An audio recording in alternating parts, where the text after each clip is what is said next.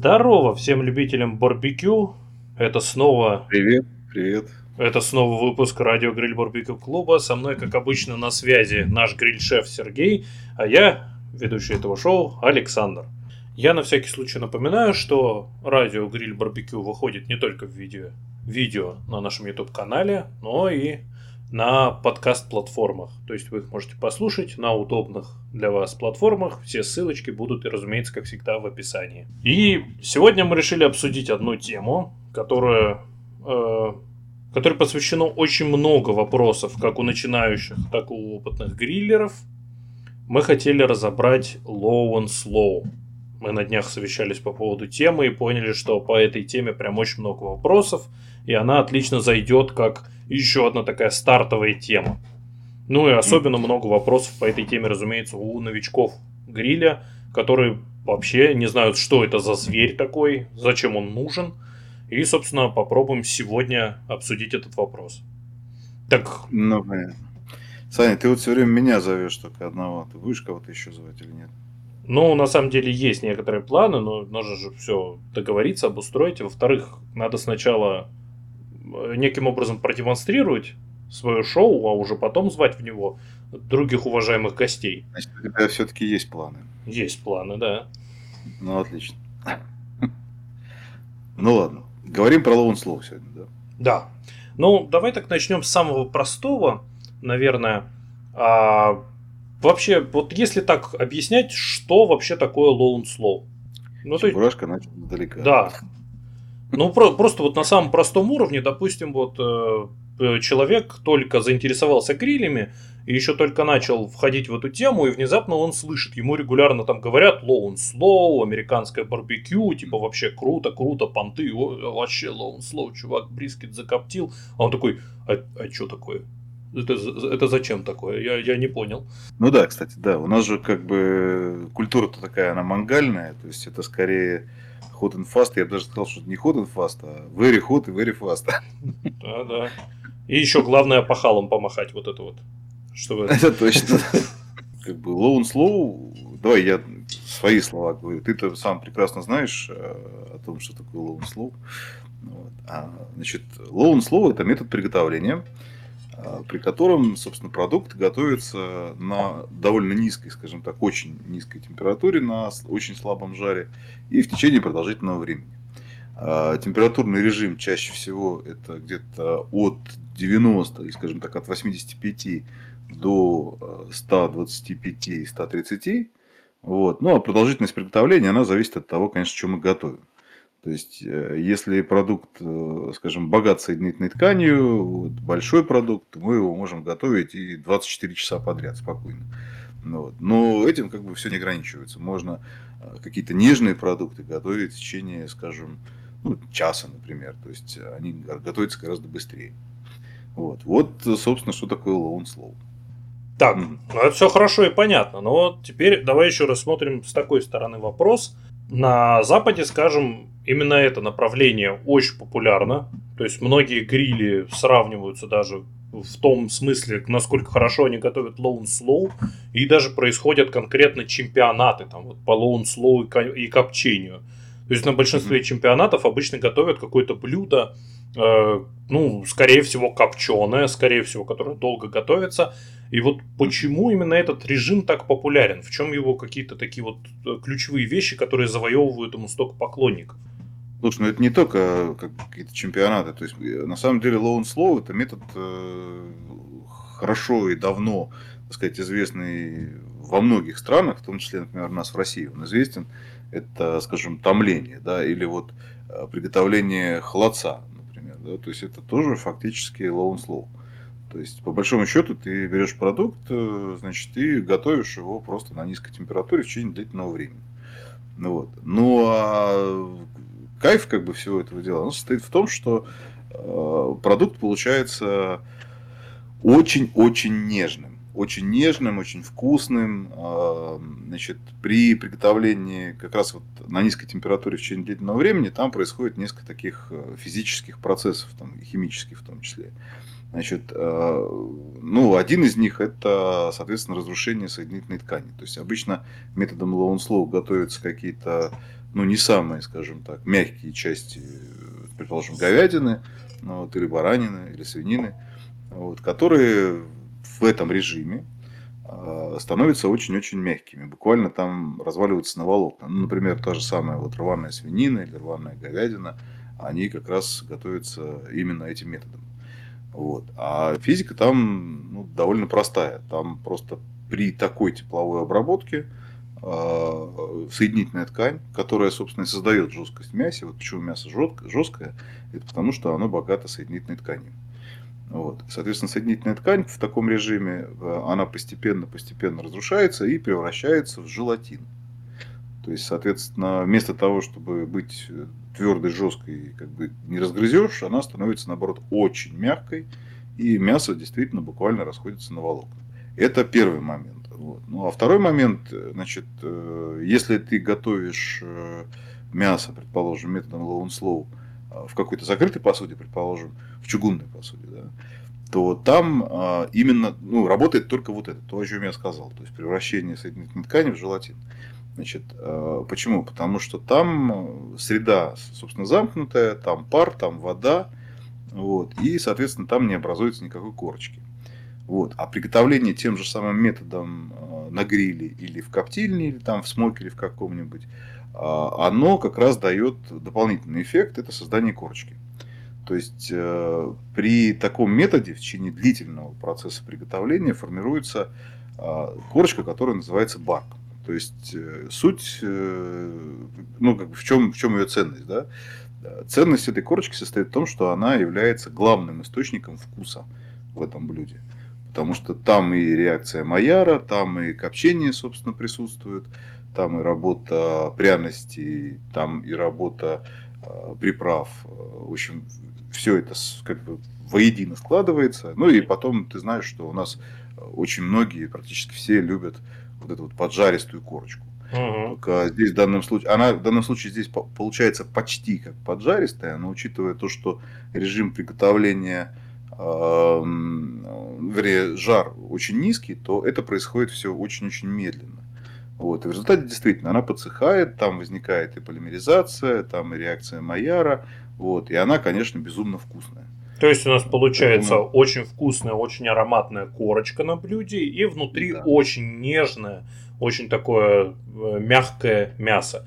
Вот к слову да. об этом, то есть получается, что в принципе с помощью low and slow можно даже э, не мраморную говядину сделать очень нежной и вкусной. Да, можно. Э, довольно просто. То есть, ну, точно так же, как и мраморную, Тут смотри, тут отличие в чем? Почему часто, например, готовят э, методом slow или на мраморную говядину?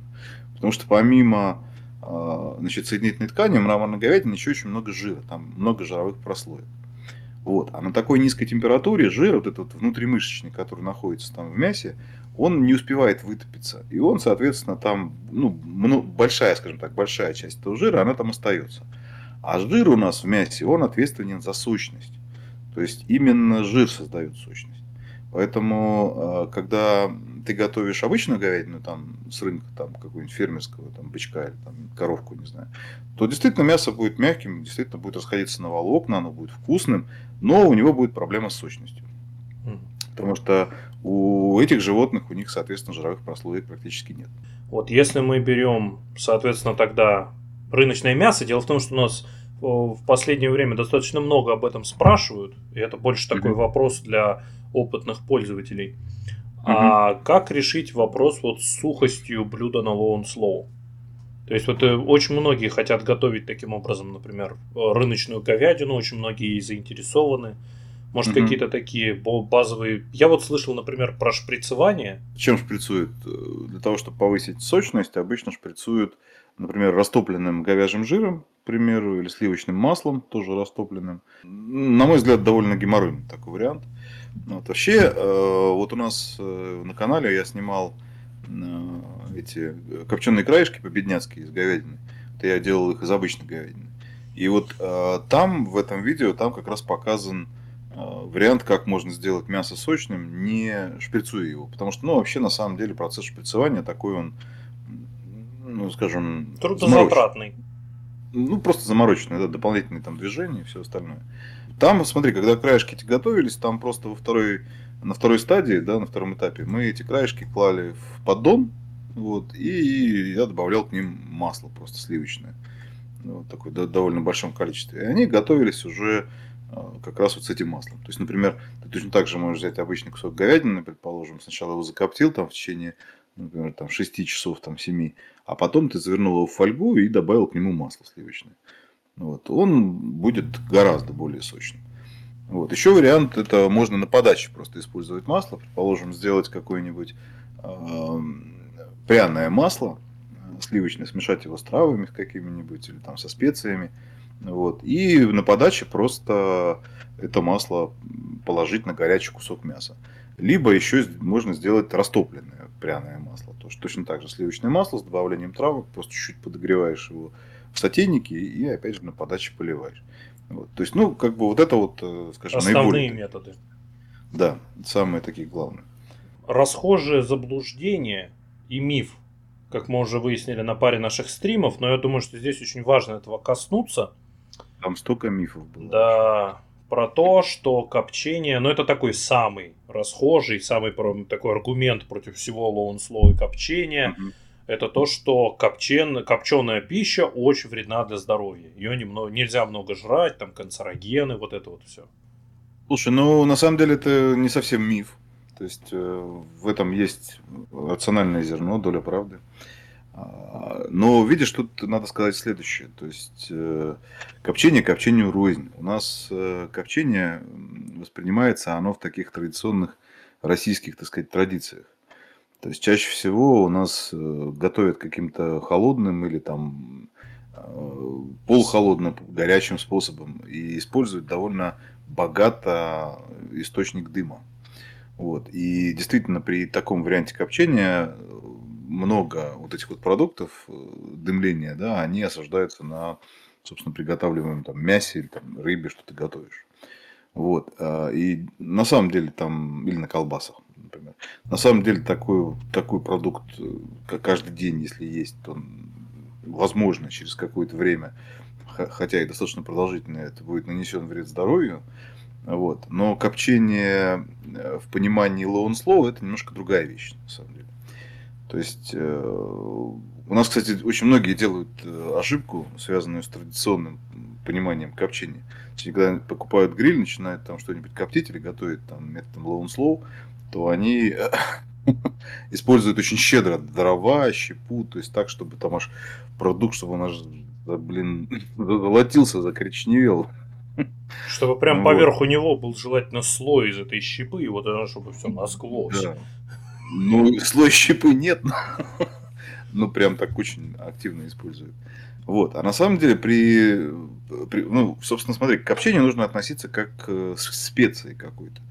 То есть, э, если ты добавляешь, предположим, перец или там базилик или паприку, все, все что угодно, да, то есть ее можно просто очень щедро насыпать, и потом э, будет эффект такой, что ты будешь э, ну, вкус мяса забьется, и ты не будешь чувствовать его вкус. То есть ты будешь ощущать только вкус специй. Вот. Точно такой же подход и с копчением. То есть можно перекоптить очень сильно мясо, а можно его просто дать определенную нотку. Вот. Я, кстати, сам, честно признаюсь, к этому пришел не сразу. То есть, потому что когда тоже начинал, тоже прям так щедро использовал э, значит, щепу, дрова и так далее. Вот. А потом понял, что его должно быть ровно столько для того, чтобы оно просто вписалось в общую картину и создало вот этот вот такой вот вкусовой баланс. Вот. Поэтому очень многие э, серьезные там гриль-мастера или ребята, которые коптят на, на всетных смокерах, они, ну, есть даже такой термин, э, голубой дымок. То есть это значит, когда дым идет едва-едва заметный, вот, и, соответственно, он так очень деликатно осаждается на продукте э, и очень-очень так слабо чувствуется. То есть перекопченный продукт, ты когда его достаешь из гриля, он у него такой прям аж в нос бьет такой сильный аромат копчения, а тот, который приготовлен правильно, э, там копчение даже не чувствуется. Только когда ты ешь, ты начинаешь чувствовать такой вот легкий вкус, как будто продукт приготовлен в травяной печи. Mm-hmm. Вот. вот это вот правильный подход. Вот. А у нас э, это понимают не совсем верно. Поэтому тут как бы каждый сам творит своего счастья, если говорить про то, насколько это вредно для здоровья. Если ты перекоптишь так, что с него будет, не знаю, капать криозот, вот, то тогда, конечно, это вредно. А если копчение использовать разумно, умело, то в общем, ничего в этом страшного нет совсем. Да. Гриль хозяину на заметку, не перебарщивайте с копчением. Да, Но... у нас вот, честно тебе скажу, у нас в чате, ну, практически каждый день этот вопрос возникает.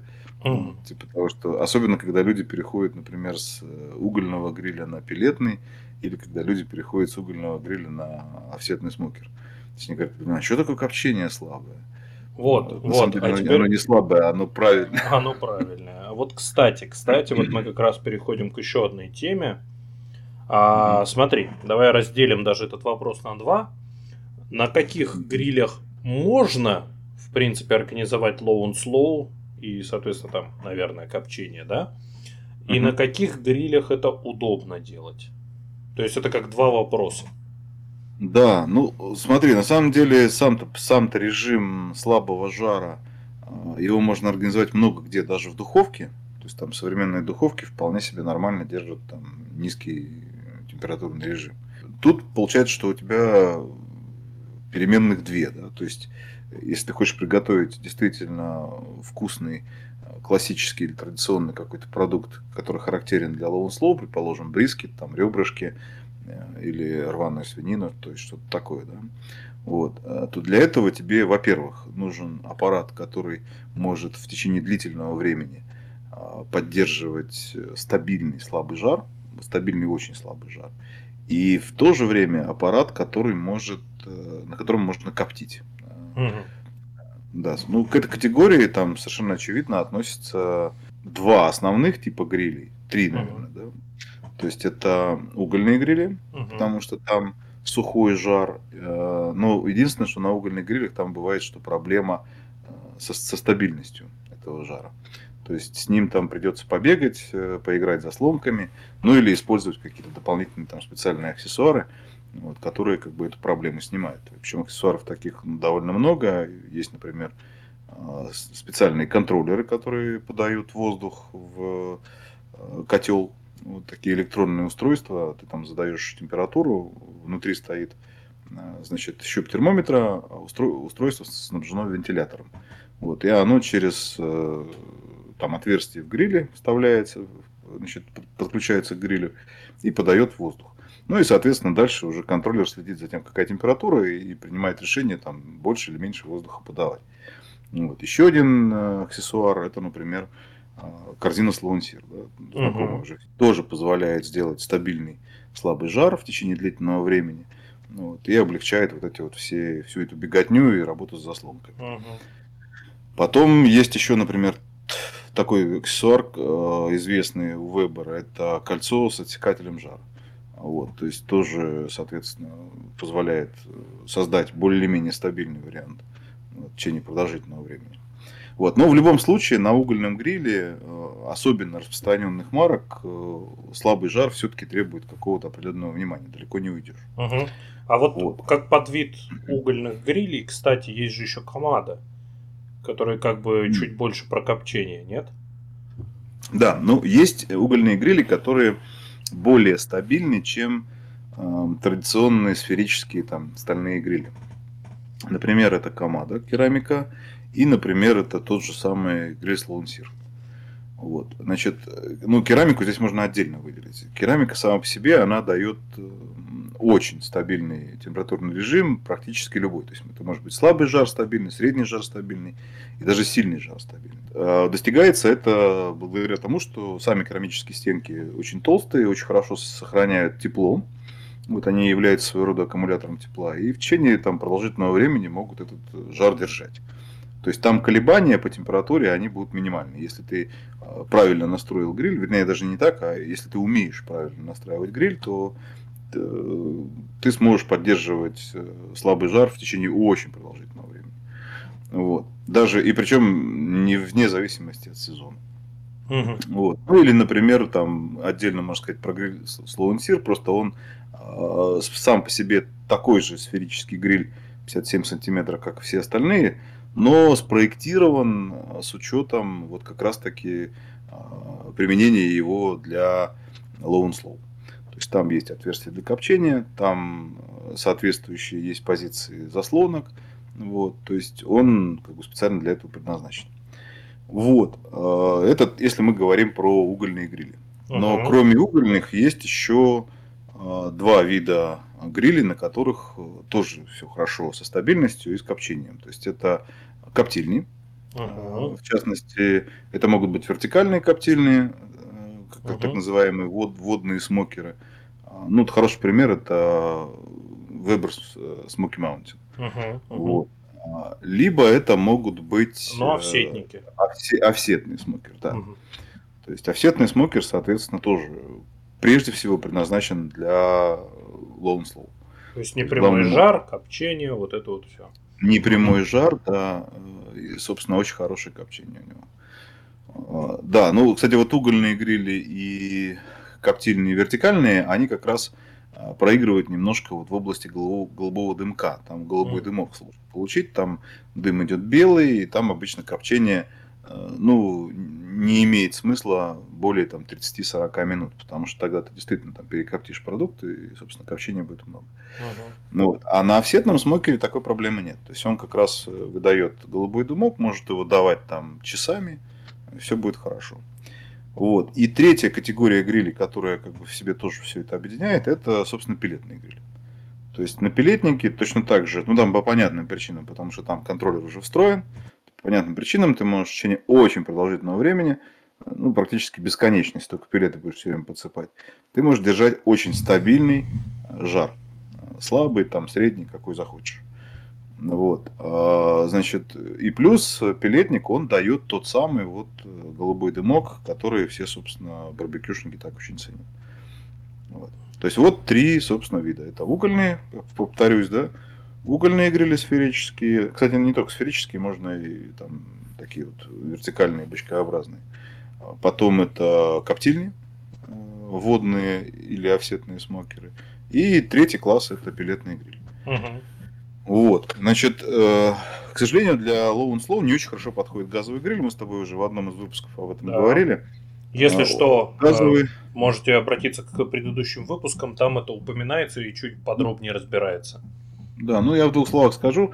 Э, собственно, суть-то в чем? Потому что газовый может держать стабильный жар слабый. И некоторые модели вообще это замечательно делают. Вот, но там проблемы с копчением. То есть там просто за счет того, что продуктом, одним из продуктов сгорания газа является мелкодисперсный пар, вот он, собственно, немножко мешает копчению. Поэтому там, а, ну, прям, наверное, из всех видов грилев самый такой не, не, неудачный вариант дыма для а, именно low and. Мы рассмотрели такие вот вопросы. Теперь еще один, на мой взгляд, довольно любопытный и который, кстати, интересует кучу народа. А в принципе, что можно готовить на low and slow?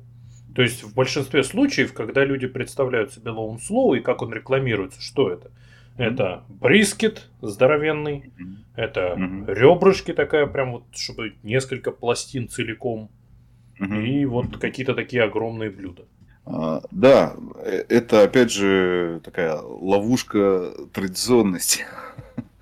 На самом деле, слушай, low and slow это целый мир отдельный вообще. Можно готовить методом low and slow вообще практически все, что угодно. Если мы говорим про мясо, это может быть там, говядина, само собой, там практически любая, свинина, э, значит, баранина, легко.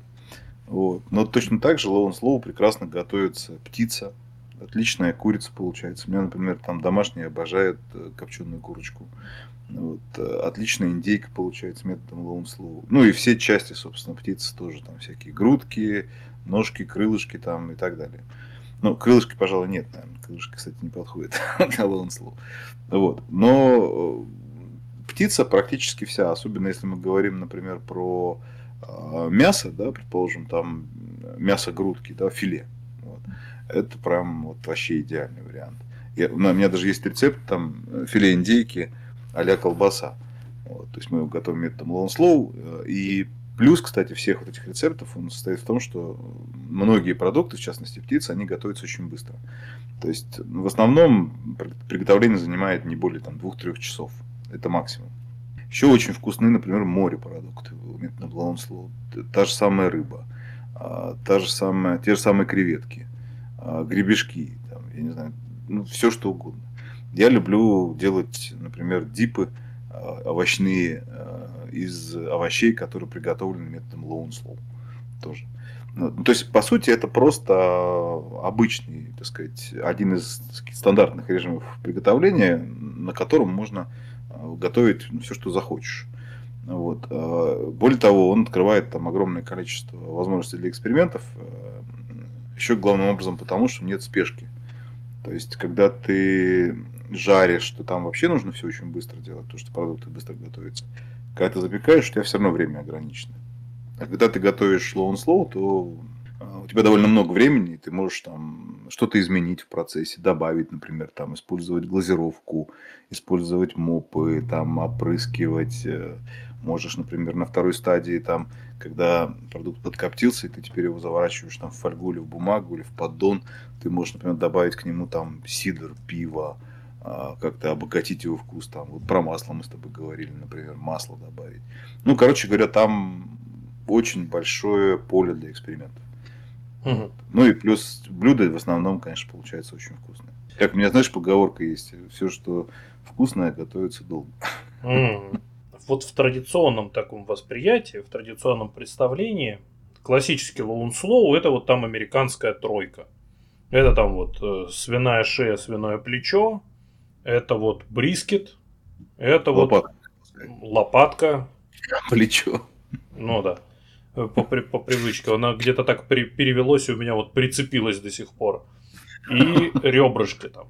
Разные здоровенные пластины ребрышек там. Но это получается довольно большие блюда. И, соответственно, да. если начинать low and slow, то, наверное, большинство будет начинать именно с таких блюд. Но вот у нас ребята жаловались Слушай, и это, логично. На самом деле, извини, перебиваю, на самом деле эти блюда а, это довольно сложные блюда, все, все три.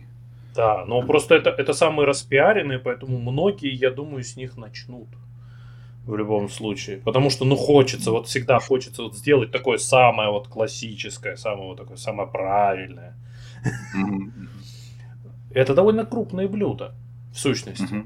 И у нас вот э, немного ребята жаловались, что, мол, вот я его приготовил, я его в одиночку там съесть не могу, у меня жена там э, худенькая, еще на диете, дети немного едят, а я там в одиночку, значит, бриски схомячить в один присест не могу. Да, слушай, это про бриски часто звучащая такая... Больше готовить его, наверное, не Правда. буду. Нет, очень вкусно, но не могу. Он у меня это пропадет ну, же. Куда его, куда его куда его девать, да. Вот э, такой вопрос, потому что есть же техника leftovers, то есть да. остатки. Вот что ты можешь да. рассказать по этому поводу нашим ребятам? Слушай, ну смотри, я считаю, что это отчасти еще тоже моя недоработка. Надо показывать больше блюд именно уже из готовых продуктов. Дело в том, что ну вот ребрышки, ладно, оставим в стороне, а, например, вся рванина, та же самая рваная свинина, говядина, баранина, курица – вот. А все это, э, ну и брискет в том числе, да, вот, все это в основном потом используется для приготовления каких-то блюд. С чем бы это сравнить-то так, чтобы было понятно там, ну, в нашей русской традиции? Ну, вот, например, бекон, да, то есть вот у нас бекон же тоже он готовится определенным образом, да, то есть он там просаливается, потом подкоптили его, да, потом тебе его там дают. Ты его можешь есть в сыром виде, а можешь там что-нибудь с ним делать, там яичницу с беконом пожарить, ты можешь бекон добавить куда-нибудь в раку, ты можешь mm.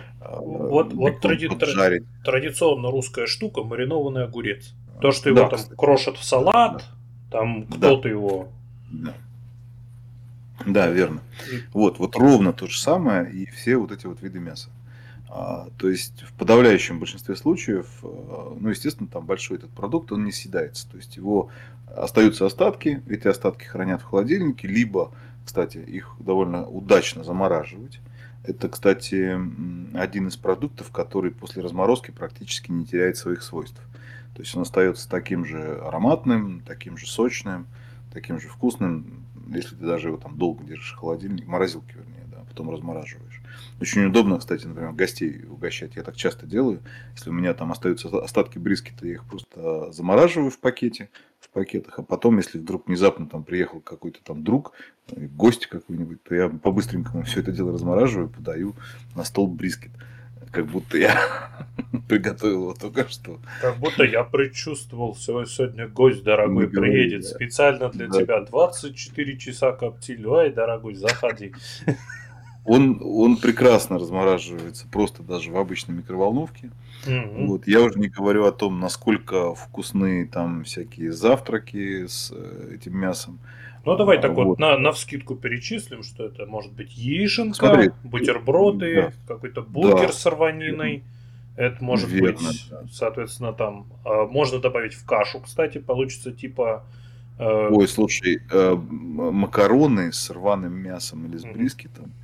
Или, скажем, рис, а, предположим, вот я обожаю рис с рваной бараниной. То есть это так вкусно, просто не передать. То есть это не обязательно завтрак, это может быть обед, ужин. Там, да, и, и супы, да, то есть вместо копчености, вот если любите. Вообще, да, супы это отдельная история. Дело в том, что э, суп с э, рваниной или, например, с бриски, там он настолько обогащается, обогащенный вкусом вот этого мяса, вот, что это просто отдельная история. Это надо надо, кстати, снять рецепты супов. У нас да, нету. Да. Но их чуть сложнее готовить, там еще же аксессуары. Но это... Да, ну, слушай, это не очень сложно. Короче говоря, причем могут быть модификации блюд. Там, предположим, ты делаешь щи, ты можешь в щи добавить брискет. Или можешь в щи добавить рваную говядину. Это будет очень вкусно.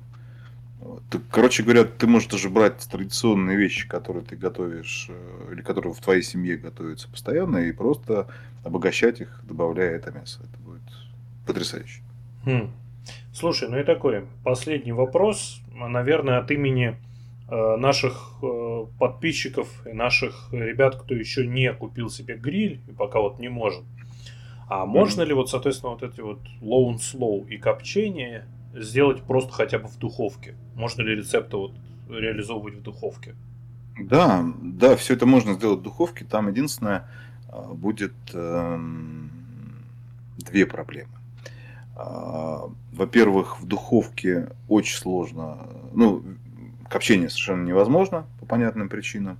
Хотя некоторые там есть горячие головы, которые пытаются это сделать. Но я крайне не рекомендую, потому что э, при копчении дым, там же еще выделяется, кроме э, видимого дыма, там еще куча газов, там, в том числе и угарный газ. Вот, поэтому там можно просто угореть, если ты будешь что-то коптить в духовке. Поэтому лучше это не делать и никогда не экспериментировать с этим. Вот. То есть это первая проблема. А вторая проблема это то, что в духовке довольно сложно создать такой барк, как создается на гриле. Потому что в духовке, духовка, по сути дела, это замкнутое пространство, где а, вот если что-то парит, предположим, мясо ты когда готовишь, оно выделяет пар. И этот пар остается внутри духовки. Это, кстати, довольно легко проверить, там что то долго готовишь, ты когда открываешь дверцу духовки, то из нее такой прям сразу пар такой выходит.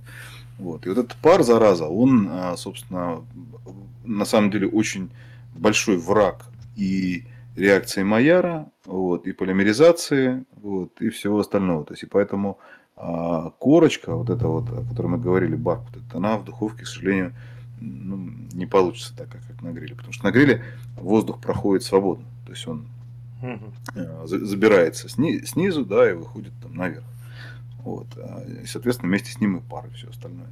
А в духовке этот вариант не пройдет. Но в целом, я тебе могу сказать, что для тренировки это вполне подходящий вариант. То есть можно попробовать приготовить в духовке. Ну, я, например, точно в своей практике делал ребрышки в духовке, они были очень похожи на те, что готовятся на гриле. Слушай, ну вроде как основные вопросы по этой теме разобрали, которые вот я так нашел. mm Думаю, наши Слушай, подписчики ну, будут довольны. Надо просто ребят попросить, наших слушателей, зрителей, если есть еще какие-то вопросы, пускай накидают, а мы потом, да. может быть, может, снимем второй выпуск. Два. Ну, ну, более углубленный, уже с более конкретными предметными вопросами, конечно. Да, будем считать, что это такая затравочка у нас пошла. Ну да, в некотором роде. Э, Приглашение к диалогу. Знаешь что, Lone Slow для чайников. Да, да, да. Может быть, так и стоит назвать. Вот. А, слушай, ну, на этом тогда с этим выпуском, наверное, все. До Ну, новых отлично. встреч в, нашем, в наших В видео. этот, раз, в этот раз я не стал утомлять там лекции на час. Ну, не, ну там были вставочки такой науки, но хорошо. Ну вот, Ладно. на этом до новых встреч в наших видео и аудио и ароматного вам барбекю. Всем пока, ребята.